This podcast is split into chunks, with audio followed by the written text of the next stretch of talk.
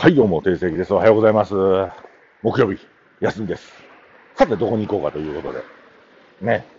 僕、木曜日、じゃあ、休みですって、俺が休みってことね。皆さんの休みじゃなくて、俺が休みということで、木曜日どうしようかなと思ってますよ。まあ、今まだ全然予定決まってないので、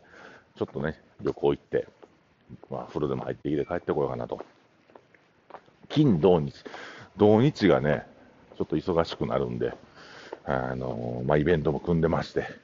さあは金土か、スナック純子、えーありまして、その次の日が、えー、フリマやね。うん。フリマというか、あの、うん、千葉秘宝館フリマありますんで、ちょっとこの19、20日っていうのを皆さんでご注目いただいて、ぜひ、あの、楽しんで、イノテンズで楽しんでいってもらえれば。最近の僕やってる仕事っていうのは、4店舗分のステッカー作ったんと、で、今、あの、天国が、ちょっと焼酎不人気ということで、クラフトジン、ちょっといろいろ集めてみようかなと思って。なんか僕、普段ちょっとお酒飲むときにジン好きで、ジンのソーダ割り結構飲むんですけど、まあ、ジンもいろんな銘柄によって味全然違うし、なんかこう、意外とその、ディグリがいがあるというか、なんかレコードディグルみたいな感じでディグリがいあるなとか思って、まあ、クラフトジンちょっと置こうかなっていう感じですね。まあ、並行してずっと焼酎は置くんですけど、まあ、焼酎の数は増やし、減ら減らしてね、天国でされたんで、そのジン用のグラスを今、デザインしてるのと、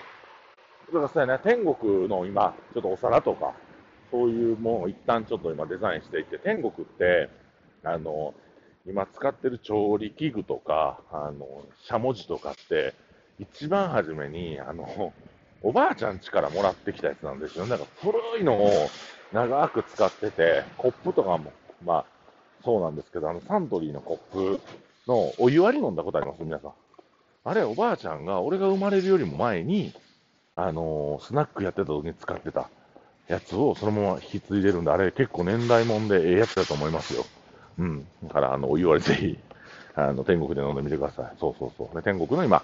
ちょっとあの、なんていうかな、リニューアルって店のリニューアルじゃなくて、お皿とかコップとかを改めてデザインして、ちょっと今リニューアルを起こしているところで、ぜひお楽しみいただ、あの、お楽しみにしてください。で、えーっと、今日はね、そのつながりで、あの、僕のインスタグラムを見たら、えーっと、飲食店を始める直前の、えーお話があそこにあるんですね。あの、固定してある。まあ、一番僕のページを開いてもらったら、一番初めに来るやつ、固定にしてあるやつの中に、まあ、そういう飲食店始まる前のエピソードなんかを語ってるんですけども、で、なんか皆さんからしたら、イノテンズ知った方っていうのは、天国から知った、ゼータから知った、ね、あとはねよ、絶景から知った、隕石から知ったっていう方々が、まあ、たくさんの方がこれ聞いてくださってるんですけど、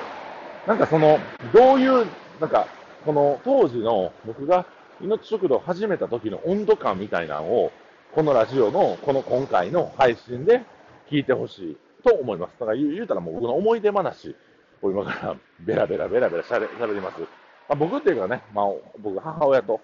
二人で、命食堂というのをオープンしたんですけど、まあ、当時、うん物件ね、なんかなんとなくなんですけど、堀江でやりたいっていうのを思ってたんです。でもそこもおかんも俺も一致で、うん。ある程度、あのうちの母もお金用意してくれて、で僕もお金ねお金用意せなあかんないこと、いろいろね、あの人に借りに行ったりとか、まあ、いろんなあのシックハックしたんですけども、まあ、その話はね、また明日し,、ま、明日しますわ、そこら辺の話で。まあ、オープンまでこぎつけたんですよ、とりあえずは。で、あの僕、印象深いのが、あの物件を借りたんですね。めっちゃ金かかって、もう300万近くかかったんちゃうかな、あの物件を抑えるためだけに保証金やなんやら言って。そんな、そんなんね、僕ら飲食店やったことないから、その、原価償却とか、なんかそれぐらいでかいキャパの店やって、どないなんねんっていうことは想像できなくて、なんとかなる思ってたんですよね。うちのおかんもおかん止めてくれたらね、10坪ぐらいの店やったらええのに、26坪の店借りてるから、7坪か、26.5か。26.5坪やったらね、やっぱり飲食素人のやつがあんなん無理やね。ね、今でこそみんな命食堂なんか当たり前のように受選業も当たり前に受け入れてますし、まあ、あの天国、隕石、絶景の中の,、まあその韓国料理店は受選業と言うんですよみたいな感じで思われてるかもしれませんが、普通に飲食やってる人らの常識から考えたら、素人2人でね、仕入れ先もない、何にも分かってない人が、27坪の26坪のお店を借りなかリスキーそのもんなんですよ。でも本人だから分かれへんから、とりあえず借りてみて。で、内装を、まあ、あの、お母さんのお姉ちゃんのお友達に頼んだと。あの、内装屋さん。うちのね、うちのお母の姉ちゃんの周りは、なんか、あの、土建屋の人ら多かったんで、そのつながりで、まあ、工務店紹介してもらって、いざ内装しますってなった時に、おそらくなんですけど、今なんでそんなことが起きたんやろうなと思うねんけど、あのー、内装が完成する当日の上、当日にスケルトンやったんですよ。スケルトンっていうのはもう何もしてない。だから僕らは、あのビル、あのー、まあ、新築の状態で僕らがあのビルの一番初めに入ったんで、主に何も加わ加えてない状態。で、お店やってみた、お店借りました。で、内装業者決まりました。で、何度も打ち合わせしました。当日来ました。で、まあ、やってるでしょう、作業やってるでしょうということで、まあ、覗きに行ってやってない。あ、なんか今日やってないなっていうのはあったんやけど、さすがにオープン当日の日までは、オープン予定当日日のまでは、なんとかなってるやろうと思ったんですけど、いざお店行ったら、もうこれ、あと1週間でできんのって話だったんですよ。蓋開けたら、なんかもう、多分資金繰りがうまいこと言ってなくて、材料を買えなかったみたいな。その業者さんが、ちょっと待ってくれ、ちょっと待ってくれがずっと続いてたんですよ。なんじゃそれも信用ならんなということで、えー、とまたお母さんが、うちのおかんが友達伝えで内装業者さんを、まあ、ちょっとこう手配してくれて内装してもらうことになったんですよ。でそこからまあ20日間ぐらいでお店自体は完成するんですけど、でその前に、じゃあ、7月分の家賃はどうしても払わなあかんわけよ。これシビアでしょ。で、ここから面白い話になってくるので、ぜひ皆さん、あの、ここから聞いてくださいね。あの、7月の家賃は発生するんで払わなダメなんですよ。で、家主さんも優しい方で、入居してから、なん、なん、なん、あの、エアコンと内装費いくらまでっていうのを、なんか負担してくれてたんですけども、56で借りてて、その56の家賃はタダにしてあげる。でその代わりに7、7月から、8月からまあ、7月の末に8月の頭にお金を支払ってくださいねっていう多分契約やったと思うんですけど、もうお金払わなあかんから、どないすんねん、店もできてへんし、俺らの計画では、まあ、7月の24日オープンで、まあそこでちょっとお祝いムードの売り上げがありながら、あの払おうと思ってたんですけど、みんなのお金どうしどうしても作られへんし、店も営業できへんし、困ったもんやな、スケルトンやから便所しかないんですよ。これどうにかなんとかせなあかん。持ち、定世紀が考えたわけなんです。どうしたかって言ったら、そこに、まあ、電源通ってる、便所ある、水は通ってるっていうことでね、ちっちゃい、当時、あの、なんか、シンクみたいなのがあったはずなんですよ。ね。で、そこに、えー、っと、まあ、保冷剤というか、大きい、なんか、うん、なんかクーラーボックスみたいな、持ってきて、そこに氷ガンガン詰めて、お缶ビール、缶チューハイ入れて、それを500円で売って、で、サウンドシステム入れて、1日限定のクラブイベントやったんですね。1日限定の。で、とまあ、13年前ですよ。